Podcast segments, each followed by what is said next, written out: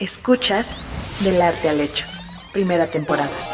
Un podcast de Ibero.2, canal digital de la estación de radio Ibero 90.9. Hola, bienvenidos a Del Arte al Hecho, un programa en el que a partir de una obra de arte analizamos un contexto o hecho histórico. Yo soy Valeria Sánchez Michel y yo soy Sara Gabriela Vaz. Y juntas queremos platicarte sobre arte y cultura. Somos dos profesoras del Departamento de Arte de la Ibero. Valeria justamente venía pensando, no sé por qué, en que ya pasan más de 150 años de un hecho, bueno, de un proceso que, que culmina en un hecho histórico que yo creo que en México muy poca gente conoce. No me importa eso, para eso estamos aquí. Lo que me importa es que es uno de los acontecimientos, eh, particularmente en una semana, una semana trágica, una semana sangrienta, en donde las mujeres mujeres comenzaron a hacerse ver como lideresas de movimientos sociales y empezaron a levantar la voz con reclamos de clase, reclamos de derechos. Y estoy hablando de la famosa, bueno, la famosa o no tanto, Comuna de París. lo que se conoce como la Semana Sangrienta, una semana de resistencia. Esta semana que tuvo lugar de, de marzo, del 18 de marzo de 1871 al 28 de marzo de 1871 y aquí es interesante, Sara, lo que dices, es un momento efímero y sin embargo hay un gran legado. Hay un gran legado para el movimiento anarquista, para el movimiento de izquierda y sin lugar a dudas la Comuna de París podrá no decirnos mucho a los mexicanos, pero sí tendría que explicarnos símbolos de, lo que ha ido conformando la izquierda.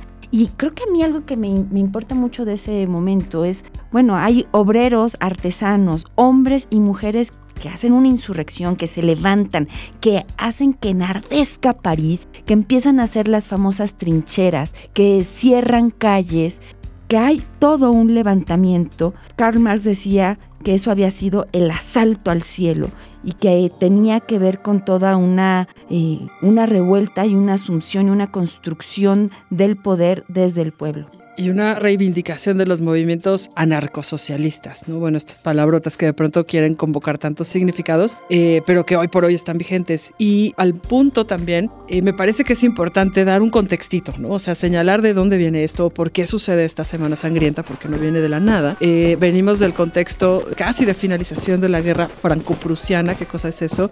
pues prácticamente la toma de la ciudad de París por las tropas franco-prusianas y el intento de un gobierno central que deja París por unos momentos y que eh, da, abre la puerta, vamos a decir, a estos movimientos de reivindicación social que empiezan a defender a la ciudad, que además es una ciudad que está harta por el sitio, había sido sitiada durante varios meses, que estaba en el hambre, que estaba en el desempleo, que estaba en una serie de condiciones sociales terribles. Pero aquí, aquí hay que decir algo importante para nuestros escuchas, y es que esto, lo que le antecede a esta semana, esta semana de la Comuna de París, es la unificación alemana, ni más ni menos. En enero de 18 1871 es en Versalles, y seguramente hay muchos a los que el Palacio de Versalles lo vinculan con el Rey Sol, Louis XIV, eh, con esta idea del poder absoluto en Francia. En ese espacio que, que lo vinculamos y lo relacionamos con el poder absoluto, es donde se proclama la unificación alemana eh, y Guillermo I es nombrado emperador de Alemania. Entonces eso es lo que está en los antecedentes de, esta comuna de París. Pero aquí entremos a, en materia, Sara, es importante. Los historiadores finalmente no recuperamos el pasado, los historiadores interpretamos el pasado a partir de fuentes. Y aquí es muy interesante más en el contexto en el que vivimos hoy de una reivindicación de lucha femenina, de los feminismos, de la participación de las mujeres. En muchos, en distintos lugares tenemos marchas los fines de semana o el 8 de marzo de las mujeres, pero las mujeres han salido a la calle en otros momentos y creo que es a partir del arte donde podemos recuperar esta presencia de las mujeres. Por ejemplo, en la Comuna de París. Justo. Eh, bueno, este movimiento, vamos a decir, de reivindicación de derechos sociales está, como ya habíamos contado, eh, a cargo de artesanos y artesanas, costureras, eh, panaderos, panaderas. Exactamente, es decir, gente que se dedicaba a los oficios y que también justamente a resultas del sitio que sufrió París, pues estaba en la inopia, es decir, no había podido ejercer sus chambas, ¿no? sus oficios, sus trabajos, no había circulante, pero además, dado que eh, muchos de los hombres se van justamente, no al frente, porque no hay un frente, ¿no? El frente es la misma ciudad de París, se van a, defender las barricadas, van a protestar contra los que les quieren quitar los cañones con los que estaban defendiendo París eh, desde el sitio. Las mujeres, pues, a ver, ¿cuáles son los oficios, entre comillas, tradicionales de las mujeres en la guerra? Enfermeras cuidadoras, remendadoras de uniformes o hacedoras de banderas, cocineras, ¿no? Que es importantísimo y que eso reivindica también el papel, vamos a decir, de femenino tradicional en el cuidado que sustenta un movimiento social. Pero en este caso, además, hay una cuestión muy importante porque las mujeres tomaron parte, vamos a decir, voy a decirlo tal cual, en la lucha armada. Tomaron petróleo, tomaron o gasolina y comenzaron a rociar los, los, bajos de los edificios, los sótanos, a tal punto en que aventaban teas encendidas y provocaron gravísimos, gravísimos destrozos en edificios públicos de, de proporciones eh, verdaderamente eh, infernales, ¿no? Es decir, hay un gran infierno en París durante estos días, particularmente durante la Semana Sangrienta, y estas mujeres que tomaban el petróleo para incendiar los edificios fueron conocidas, voy a decirlo en francés, bueno, en mi mal francés, disculpen, como petroles, eh, justamente las que llevaban el petróleo. Yo eh, creo que en español preferiría llamarlas incendiarias. Y estas incendiarias, en las imágenes de la época, si ustedes buscan así en cualquier buscador petroleuses,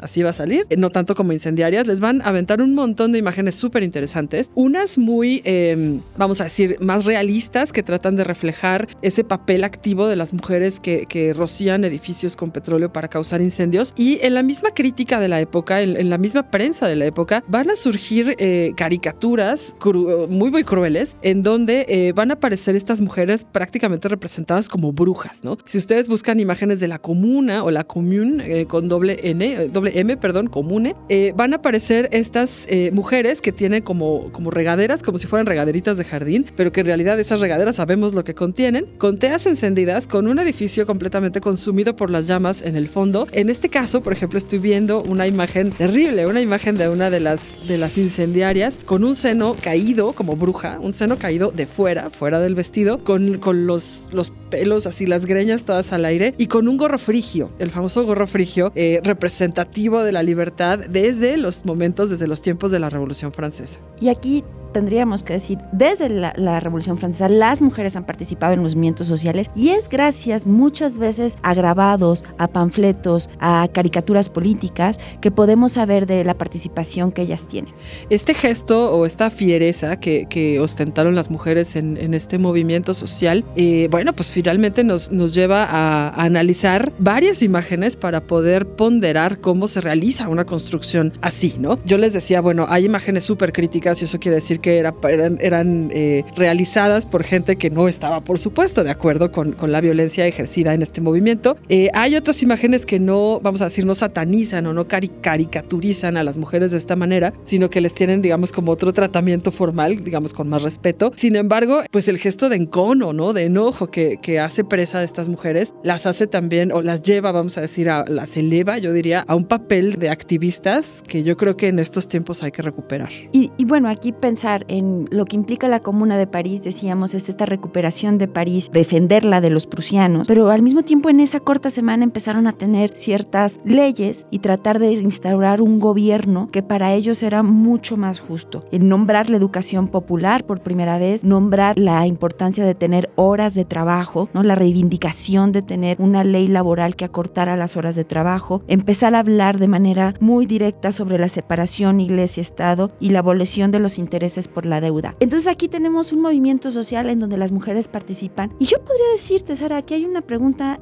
que me parece, el arte como un espacio en donde podemos recuperar la participación que ha sido invisibilizada a lo mejor de las narrativas, pero que sí existió claro. en términos políticos de la mujer. Claro que existió. Pienso, por ejemplo, en las fotografías de las, de las sufragistas. Pienso, por ejemplo, a mí, eh, no sé, voy a hablar de otras, eh, ya tenemos la fotografía en ese momento. Y, por ejemplo, a mí siempre me ha sorprendido cuando la muerte de Julio Antonio Mella en México, que es un líder comunista, el líder eh, cubano, las fotos dejan ver una amplia participación de la mujer en cuestiones políticas. Entonces, mucho antes de tener el voto, mucho antes de, de, todos estos movimientos de reivindicación feminista, ya la mujer está en activo por las luchas políticas. Así es, antes de que dejemos el, el papel de las mujeres, porque vamos a, quiero hacerles un ejercicio de provocación y eh, exhortarlos a que busquen una imagen distinta, no ahora, espérenme tantito, para que podamos hablar de de, la importancia justamente del contraste de las imágenes para producir significados. Pero bueno, antes de eso, eh, cierro el capítulo feminista con eh, la mención de Louise Michel, se escribe Louise Michel, tal cual, eh, la rebelde. Los invito a que cuando tengan tiempo tecleen en el buscador a comunizar.com.ar. Es un sitio argentino que tiene muy buenas referencias respecto del papel de los artistas en la comuna, pero dentro de este mismo sitio hay una película completamente gratuita que ustedes pueden ver sobre Louise Michel, esta mujer rebelde, una petroles, justamente una incendiaria, que no era pobre para nada, esta no estaba, no tenía un oficio, vamos a decir, no tenía ese reclamo de la devolución de los derechos laborales. Exacto, derechos laborales, pero además eh, a, a, muchos de los artesanos, por ejemplo, les habían decomisado sus instrumentos de trabajo, entonces la comuna se los devuelve, ¿no? Ese tipo de cosas. No, Louise Michel era una institutriz, es decir, era una mujer letrada. Y Louise Michel eh, está completamente convencida de, de, la, de, la, validez del movimiento, se lanza eh, a defender París en ese sentido, es eh, castigada, bueno, es hecha presa y, y, y la, la, migran a Nueva Caledonia, que era justamente las, pues, las islas en donde eh, se, se, castigaba, vamos a decir, o se desterraba a los culpables de haber cometido algún crimen. Y nada más, eh, una frase de Luis Michel es, la revolución será el florecer de la humanidad, como el amor es el florecimiento del corazón. ¿no? Una persona súper comprometida. Eh, Luis Michel permanece eh, presa en Nueva Caledonia hasta 1880. Después de eso, regresa a Francia, es, es objeto de, de, del perdón, no tiene la amnistía. Regresa a Francia en 1880 y se dedica hasta su muerte en 1905 a divulgar los anales, eh, los anales, los, los ideales del eh, anarcosocialismo. ¿no? Ahora, voy con mi provocación. ¿Ya puedo? Ok, venga. Eh, yo los invito a que busquen cuando puedan, cuando tengan tiempo. Eh, a ver, quiero hablar de los, ahora sí, de la parte masculina, de los artistas que quizás son más sonados o más conocidos. Eh, voy a hablar solamente de dos y voy a invitarlos a que busquen la imagen de un tercero. Eh, dos artistas muy conocidos y muy, eh, pues sí, mencionados en, el desarrollo del arte francés. Uno de ellos es eh, Gustave Courbet. Courbet escribe con B mayúscula. Courbet tiene muchos cuadros, uno de los, de los cuales es famosísimo y así, ahí va una provocación medio pornográfica. Busquen cuando lleguen a su casa o en su teléfono Gustave Courbet, El origen del mundo. Ahí nada más me dicen, de ese no voy a hablar. Ahora, Gustave Courbet es como súper conocido también por ser uno de los primeros artistas profundamente vinculados con los movimientos sociales de esta época. Es un artista también que eh, exalta los derechos de los trabajadores y de las clases pues que desarrollan los oficios. Este muere exiliado y pobre, digamos, nunca es una historia de éxito esto de participar en los movimientos eh, o de militar en los movimientos sociales en el siglo XIX. Y otro, eh, bueno, Gustave Courbet, por ejemplo, además de ser un pintor, pintor de lienzos grandototes, eh, que están conservados actualmente en museos importantísimos como el Museo d'Orsay, es también ilustrador en estos tiempos de la comuna de pasquines políticos que evidentemente hacen referencia al, éxito del movimiento. Otro de ellos, a lo mejor también les suena un poquito más, es Honoré, así con H, Honoré Daumier, se escribe Daumier. Honoré Daumier fue hijo de un eh, tallista y de un literato, es decir, de alguien que, se ganaba la vida intelectualmente, no tanto eh, aplicando las manos a un oficio. Eh, Honoré Daumier es súper famoso por sus caricaturas de corte muy, muy, muy crítico eh, a los parlamentarios de esa época, a los gobiernos de esa época y prácticamente desde el 48 hasta el 71 es un activista a partir justamente de su dibujo, de sus caricaturas. Entonces, Daumier es otro de los que, de los que no podemos perdernos. Daumier, por ejemplo, es autor no solamente de estas caricaturas, sino también de los, eh, de los lienzos coloreados que retratan la vida de los vagones de segunda y tercera clase. ¿no? Entonces, cómo tenemos esa cercanía de clases sociales distintas, pero además retratando como la psicología de los obreros y sobre todo de los que estaban implicados en el, el movimiento de la comuna, quiero decir, de hartazgo por una jornada laboral tan extenuante. Y aquí, Sara, me haces pensar en muchas cosas y quisiera destacar tres. Una, la importancia de recuperar el pasado a partir del arte y entender cómo en muchos momentos el arte no solamente es una cuestión bella para ser contemplativa, sino el arte como parte misma de los proyectos políticos y de los procesos sociales. El arte, decías ahorita la cita de Luis Michel, en donde hablaba de la revolución, y me parece aquí que también hay artistas que asumen su participación en la revolución a partir del arte. Hay que hablar ahí sobre el arte como expresión,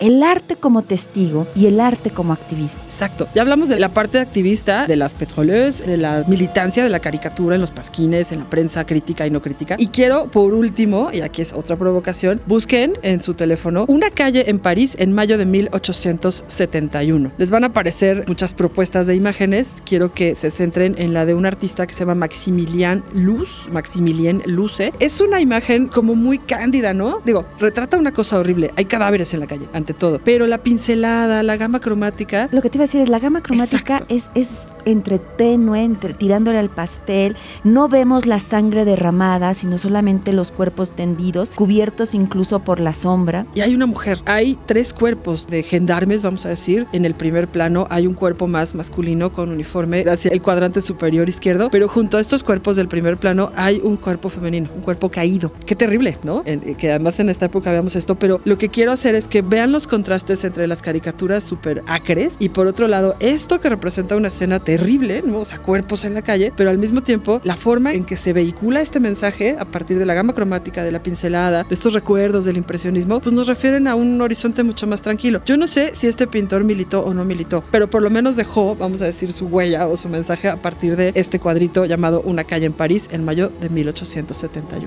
La comuna de París parece que está muy lejos. Sin embargo, la forma en la que se nos presente llega a nosotros nos hace pensar en cómo el arte ha contribuido a los movimientos sociales y también es el arte donde se ha resguardado la participación de la mujer. Nosotras tratamos en esta sesión de llegar a la Comuna del París a partir de los grabados, a partir de las pinturas. Esto fue del arte al hecho desde el Departamento de Arte de la Universidad Iberoamericana. Somos Sara Gabriela Ba y Valeria Sánchez Michel para Ibero 90.9.